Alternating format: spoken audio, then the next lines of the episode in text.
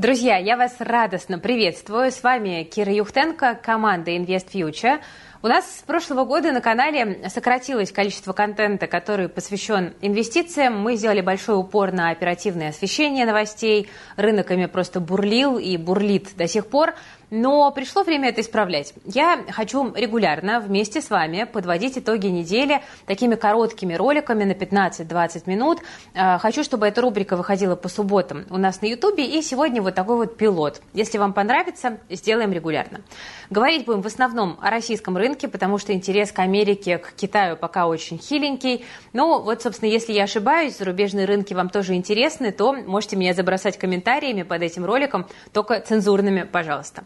Ну и заодно подписывайтесь на нас на Ютубе, на наши каналы в Телеграме. Это If News, где мы публикуем оперативные новости по фондовому рынку, и канал If Stocks, где наша команда делится своими мыслями по тем или иным бумагам. С российского, с зарубежных рынках. Ссылочки есть в описании. Обязательно подписывайтесь.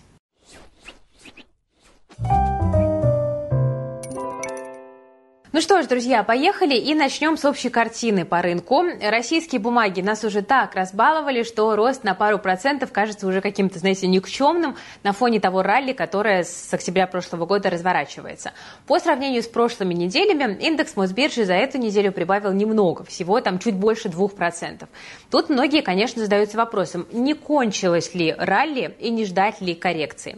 Мы этим вопросом задались чуть раньше, на прошлой неделе, и даже писали пост у нас Ивстокс в Телеграме, потому что, если разобраться, то во многом рынок рос на слухах, пресс-релизах, э, какой-то усеченной отчетности, ну и на снижении курса рубля. Но об этом мы еще поговорим. Собственно, стоит ли инвесторам ждать коррекции? На наш взгляд, э, паниковать не стоит. Пока рынок успокоился, время сесть, посмотреть на портфель, да, переоценить, какие бумаги там лежат и почему. Вполне вероятно, там окажутся акции, которые действительно свой потенциал уже отыграли, а вы их по инерции держите. Будут ли у нас драйверы роста в следующей неделе? Ну, конечно, будут. В частности, новости компании о переезде в российскую юрисдикцию точно будут те или иные бумаги подогревать.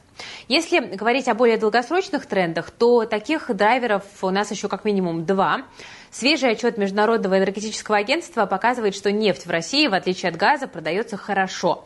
Больше 15 миллиардов долларов. Это новый рекорд. Есть, правда, проблема в том, что одним из крупнейших покупателей нефти стала Индия. Покупает она нефть за рупии, которые конвертируются в доллары или евро только с разрешения самой Индии. Вот с этим есть сложности. Но, тем не менее, российские нефтяники с каждым днем действительно кажутся все более интересной инвестицией.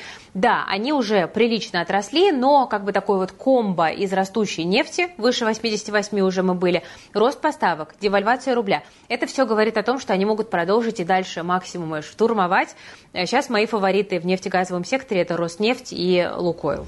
Поэтому нефть – это первый драйвер, ну а второй драйвер – это потенциальное снижение эскалации. Сигналы о том, что это произойти может, пока еще очень неконкретные, но уж слишком регулярно они звучат. То тут, то там. Вот на этой неделе Минфин США дал некоторые временные послабления на операции с Минфином и ЦБ, а глава Госдепа США Энтони Блинкен пообещал убрать трудности для оплаты зернового экспорта из России в другие страны.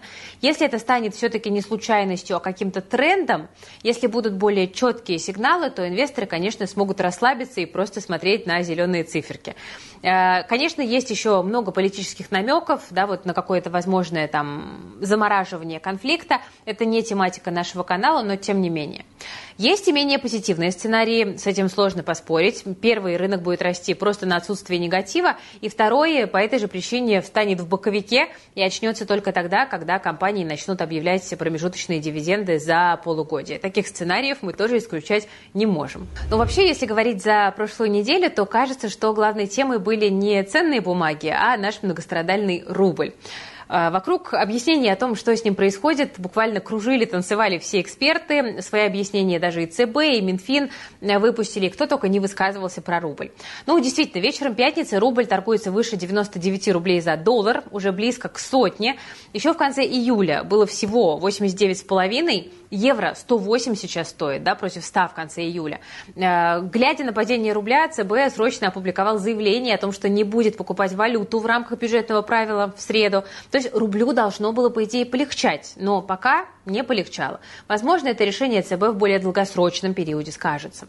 Что с рублем происходит? Ну, пока, на самом деле, нам остается только гадать, Первое объяснение было такое – снижение объема экспорта в этом году плюс налаживание импорта. То есть экспортных денег в экономике стало меньше, а импорт, наоборот, раньше не работал, снова заработал. Отсюда вот как бы дисбаланс. Импортеры хотят покупать больше валюты, а экспортеры много продать не могут. Получается, покупателей больше, чем продавцов. Что в этой ситуации обычно происходит? Правильно, рост актива.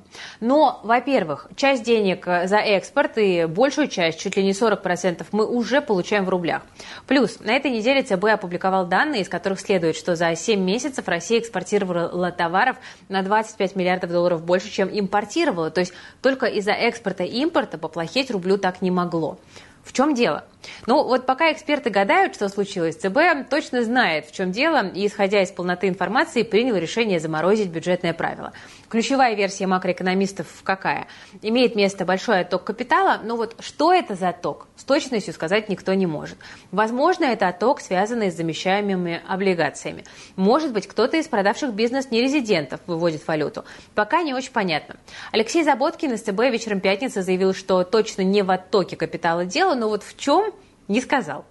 Ясно только то сейчас, что при таких небольших объемах торгов, при сокращении поступлений долларов в страну, рубль теперь очень волатильный, и одно-два события могут его очень сильно мотать в одну или в другую сторону. Это вот, похоже, наша новая реальность. Ну ладно, бог с ним, с рублем. Давайте поговорим о конкретных компаниях, которые на этой неделе отчитались. А, первый у нас «Магнит». Он завершил многострадальную эпопею с выкупом акций у нерезидентов.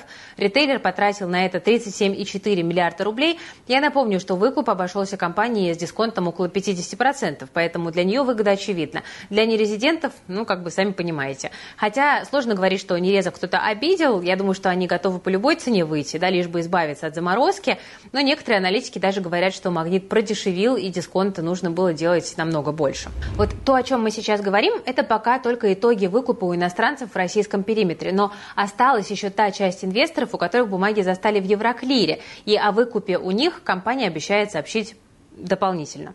Что вот тут важно? Важно то, что компания сможет провести собрание акционеров. Раньше они никак не могли собрать кворум. Выкуп может продолжиться, а чем больше акций выкупят, тем больше дивидендов. А как наш рынок реагирует на объявление дивидендов, вы все прекрасно знаете. Еще один хороший момент, который хотелось бы обсудить. Тут РБК рассказали э, источники о том, что Банк России провел с брокерами и с другими участниками рынка встречу, на которой пригрозил последствиями за использование всяких схем для обхода заморозки активов иностранцев. ЦБ недоволен тем, что в некоторых случаях брокеры помогают нерезидентам выйти из заблокированных бумаг. Если раньше ЦБ в этом вопросе ограничивался предупреждениями, то вот теперь пригрозил участникам рынка э, строго лишением лицензий. Один из источников РБК отметил, что такая радикальная позиция ЦБ может быть связана со своими собственными планами регулятора на заблокированные активы иностранцев.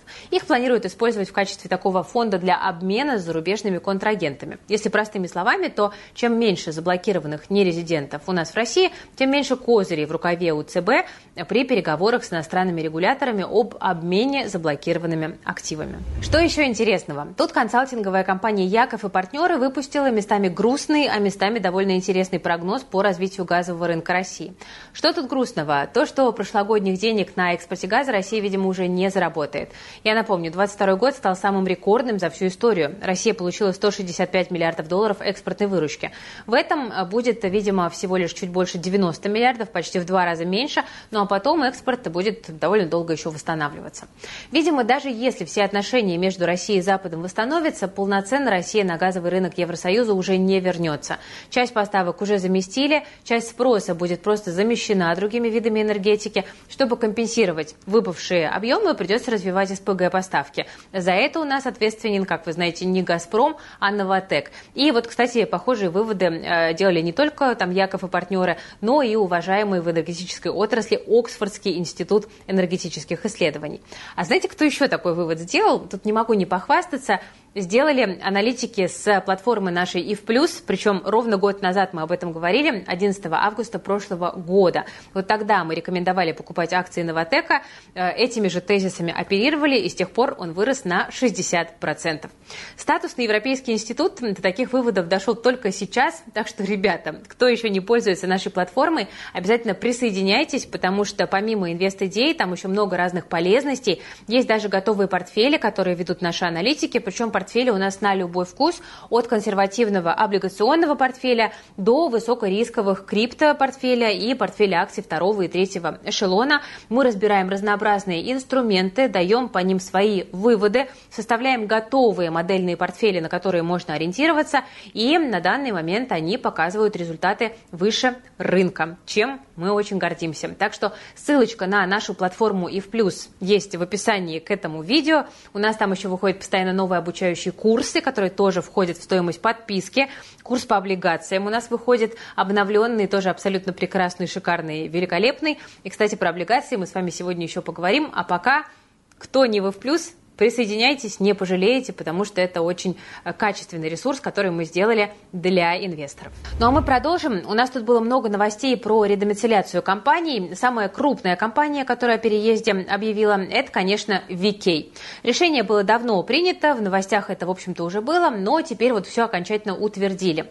VK переезжает с острова на остров, то есть с британских Виргинских островов на остров Октябрьский, что в Балтийском море в Калининградской области. На этой же неделе компания компания выпустила отчет, опять убыточный, но надо сказать, что убытки компании все-таки сокращаются. Обычно на переезд рынок реагирует очень положительно, но, как я уже говорила, об этом уже давно было известно, рынок событий уже отыграл, ну и в целом инвесторам отчет как бы не понравился. Мало того, что снова убытки, так еще и новые инвестиционные проекты в Икее показали снижение выручки э, на 3% год к году. Э, кто следит, у компании есть куча новых направлений деятельности. Это не только развитие там ВКонтакте видео, но еще и магазин Рустор, свой аналог э, Steam, там Twitch, VK Play, аналог Tinder, VK знакомства, хотят даже свой билетный сервис сделать. То есть много вкладывают в медиа-контент, покупают видеопродакшены, музыкантов скупают чтобы они делали эксклюзивы для э, ВКонтакте музыки. У них есть даже теперь два своих музыкальных лейбла. Но это все пока отдается только снижением выручки. А сокращение убытков стало возможным за счет денег из ФНБ. Да, ВКонтакте получает деньги из Фонда национального благосостояния. Рост затрат на персонал, который тоже не выливается в рост финансовых показателей у компании. Ну и, в общем, у инвесторов возникает вопрос, зачем тогда тратиться на более квалифицированных сотрудников или повышать зарплаты текущим. Так что ВКонтакте пока не очень радует, это как-то вот похоже больше на избыточную диверсификацию бизнеса, который не отдается результатами. На этой неделе у нас отчитался «Русал», выручка за полгода упала на 17%, ебеда на 84%, чистая прибыль снизилась на 75%. Ну, в принципе, все все понимают, инвесторы расстроились, но не сильно, потому что были к этому готовы. Что напрягает, это долг, потому что он формально вырос всего на 0,4%, но, как мы помним, упала ебеда. И вот отношение долга к ебеда выросло, перевалило за 12 12, то есть в 4 раза выросла. Это неприятно, и хотелось бы понимания, что компания с этим намерена делать. Отчет как бы ожидаемо плохой. Второе полугодие обещает нам больше перспектив, потому что рост курса доллара, э, ожидаемый скок цен на алюминий, э, там надежды на то, что Норникель решит поделиться дивидендами. Ну, в общем, мы видим, что вот несмотря на как бы слабый отчет, там компания не рухнула камнем вниз, потому что негатив в цене, а надежды на будущее хорошие. Еще из новостей этой недели ВТБ будет управлять бизнесом объединенной судостроительной компании. Об этом вчера очень много говорили, так что я просто напомню, что это такое очень недешевое удовольствие. Сотни предприятий, десятки ОКБ, миллиарды убытков. Теперь, когда будете читать отчеты банка, обращайте внимание на то, будет ли э, тратить он на новую игрушку большие деньги. Если да, то сколько будет тратить. Но это, конечно, если такую информацию не закроют. И ВТБ, и ОСК у нас под санкциями. О передаче ОСК в доверительное управление сообщил президент Путин. А еще Путин чуть ранее объявил о том, что в России продлят программу льготной ипотеки. Рынок на это отреагировал слабо, а на самом деле зря. Инвесторам стоит обратить внимание на акции девелоперов, особенно тех, у кого большая доля площадей, которые экспонируются на продажу, попадают под условия льготной ипотеки. Подумайте об этом тоже. Какие события нас с вами ждут на следующей неделе? У нас из российских компаний отчитываются Headhunter в понедельник, Озон, X5 и Норникель во вторник, э, Циан в среду, Киви в четверг, ТМК и Газпром нефть в пятницу. Из китайских компаний во вторник Tencent и в пятницу Випшоп, если вы еще помните такую компанию. Из американских гигантов в четверг отчитается Walmart. На американских рынках на следующей неделе наступают последние дни для желающих купить перед выплатой дивидендов акции Крогер, Конока Philips, Chevron, а еще Microsoft и Moody's. Если что, если вдруг вам Америка все-таки интересна. С точки зрения макроданных, у нас следующая неделя обещает быть спокойной. В Японии обнародуют данные по ВВП за второй квартал и июльскую инфляцию. В США индекс розничных продаж, данные по запасам нефти и число разрешений на строительство. Ну и в четверг традиционно данные по заявкам на пособие по безработице. В России в четверг ЦБ раскроет данные по своим международным резервам. Еще пару слов хочу сказать про рынок облигаций. Индекс RGBI с конца июля ускорил снижение, упал уже на 3 пункта. Ожидается, что снижение продолжится до тех пор, пока ЦБ не перейдет хотя бы к политике удержания ставки. Кстати, помимо всего прочего, ЦБ на этой неделе фактически анонсировал дальнейшее повышение ставки. Ну, не то чтобы рынок не догадывался, и мы не догадывались, но теперь наступила ясность. Поэтому УФЗ, скорее всего, продолжит движение вниз. Ну, а если кто-то думает их покупать, чтобы потом заработать на росте стоимости при снижении ставки, прямо сейчас это не лучший вариант. На следующей неделе мы ожидаем размещения новых облигаций Газпромбанка, новых технологий, Креал Энергостроя, Автодора, Энергоники, Веба и Озона. Оферты у Максима Телекома, Сферы финансов, РСХБ и других. Полный список вы можете увидеть на экране. Погашение облигаций произойдут у Петербург СНАБа, Якутии, МСБ Лизинга, Европлана и других. Ну, а в остальном э, не хочу углубляться в тему облигаций сегодня, не потому что лень, э, просто у нас на следующей неделе э, на канале выйдет обзор рынка облигаций с нашим облигационным гуру Николаем Додоновым, которого многие из вас знают и любят, в том числе подписчики и в плюс. Так что, если вдруг вы еще по каким-то причинам на наш канал не подписаны, вы обязательно подписывайтесь, жмите на колокольчик, чтобы ничего не пропустить, особенно если вы инвестируете в облигации. Вот на следующей неделе э, с вами разберем главные рыночные э, тренды и поговорим о том, когда и какие облигации выгодно э, покупать в текущих реалиях. Ну что, давайте подрезюмируем. Рост индекса Мосбиржи замедлился после предыдущих бурных ралли недель, но никуда не делись, в общем-то, потенциальные драйверы роста. Нефтянка, переезд компаний в российские офшоры и потенциал снижения международной эскалации. Но, тем не менее, самое время на свой портфель критически посмотреть, пока рынок взял передышку. Еще раз хочу это для вас подчеркнуть. Рубль, к сожалению, выступает в роли ньюсмейкера. Это заставляет Банк России менять монетарную политику. Начало положено, но как события будут развиваться, Будем следить. Следующая неделя у нас богата на отчетности, а отчетности этой недели порадовали не очень. Да, что айтишные Викей, что старый добрый Русал, ну, как-то не блеснули. Зато порадовала нефтянка рекордными объемами продаж в долларах, несмотря на все потолки. Вот такая вот у нас была неделя. Встретимся с вами на следующий. И я напоминаю, что э, чтобы не пропустить наши следующие обзоры, нужно быть подписанными на Invest Future, нажать на колокольчик, ну и пишите в комментариях, как вам, собственно, такой формат обзора, что интересно, что неинтересно. Дайте, пожалуйста, мне честный, откровенный фидбэк, и мы уже, исходя из этого, поймем, хотим делать такой выпуск регулярно и каким он должен быть, чтобы вам было максимально интересно. Пишите в комментариях также, по каким эмитентам у вас есть больше всего вопросов, на кого вы хотели бы, чтобы мы обращали больше внимания, тоже это будем обязательно учитывать. Вы смотрели Invest Future. С вами была Кира Юхтенко и наша дружная команда. Берегите себя, свои деньги, своих близких. Желаю вам хороших выходных. Ну и присоединяйтесь к Плюс, если вы еще не являетесь нашим сообщником, участником нашего сообщества инвесторов. Ссылочка есть в описании к этому видео. Там инвесторы найдут для себя целую вселенную и сообщество людей, которые тоже ваши интересы разделяют, помогают и вместе разбираются в происходящем на рынках под надзором наших грамотных экспертов.